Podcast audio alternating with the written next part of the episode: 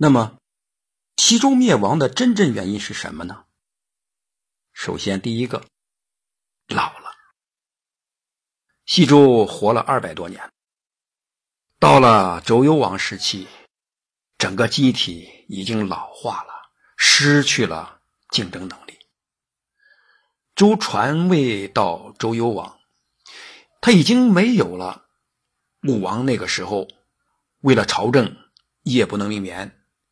没有了周公那种一土三补的那个兢兢业业了，没有了挑战，人的许多潜能呢都会退化。不仅是人，动物也一样。有报道说呢，啊，一个地方的国家公园里边的狮子，每天吃了睡，睡了吃，饲养人员为了保持狮子的野性。就在园子里放一些兔子、鸡的一一些活物，想激发狮子的野性。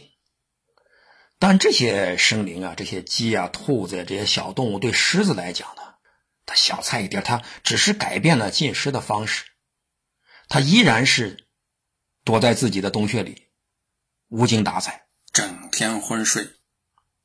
直到有一天，这饲养人员觉得这个那么大的园子。就那么一只狮子，怪可惜了的，所以就引进了一只豹子。没想到呢，这一下激活了这个狮子。有东西敢闯进自己的领地，这翻了天了。所以这狮子呢，再也不进自己那舒服的安乐窝了，一天到晚呢，神气十足的在他的领地里边巡视。这就是竞争的力量。但很多时候呢，是。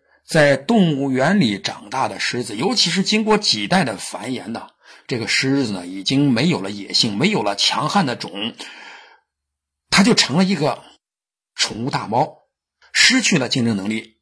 所谓呢，虎落平川被犬欺，已经没有能力来捍卫自己的领地了。坐稳江山的帝王，没有了竞争，也如同关在园子里养尊处优的。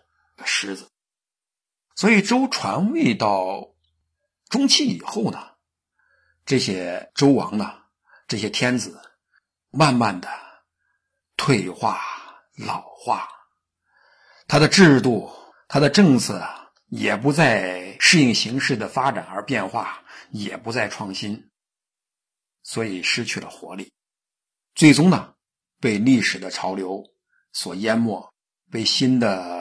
力量的政治力量所替代呢，它是一个趋势。所以这是呢第一点。第二点呢，是外族的入侵。周朝从西周的中期开始，就面临着严峻的犬戎的骚扰，一直到周灭亡，这个问题一直没有解决。从周穆王啊，后来的周厉王。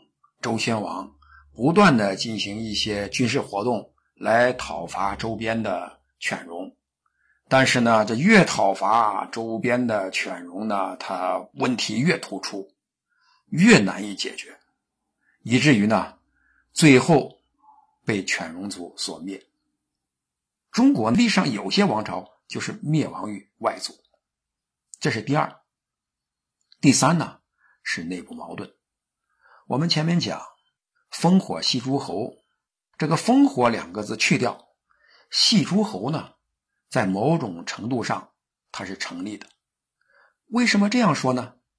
因为周幽王他最初立的皇后是申国国君的女儿，申国是姜姓的国家，周朝同姓不通婚，所以周天子所娶的女人都是外姓的。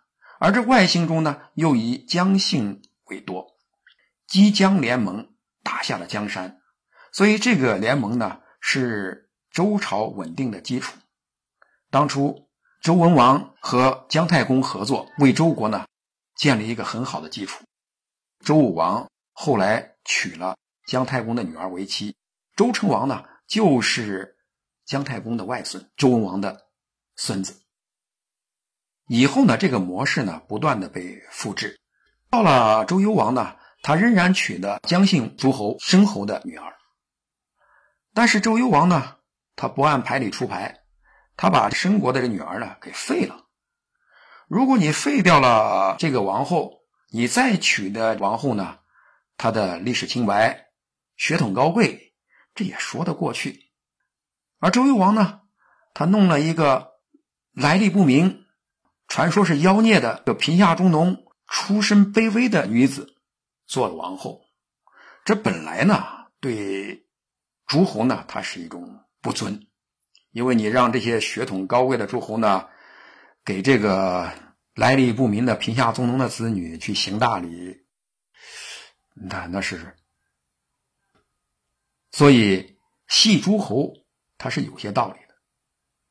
那么废掉了申国的女儿，废掉了太子以后，申侯就需要保护自己的外孙，所以他把这个废掉废太子呢接到了自己的国家。那这是对周天子的大不敬。我的这个儿子你把他接走了，这算哪门哪门子事儿？所以要让申侯交人。那申侯不交，不交怎么办呢？我就要讨伐你申侯。周天子就召集诸侯开会，准备讨伐申侯。这申侯呢，一看自己根本就不是周天子的对手，先下手为强，联合了犬戎部落，联合了曾国和些小的诸侯，然后呢，趁周天子不备，打了一个反击。结果呢，就把周幽王给杀了。所以，西周灭亡的直接原因，它是一场政变。西周呢？亡于政变。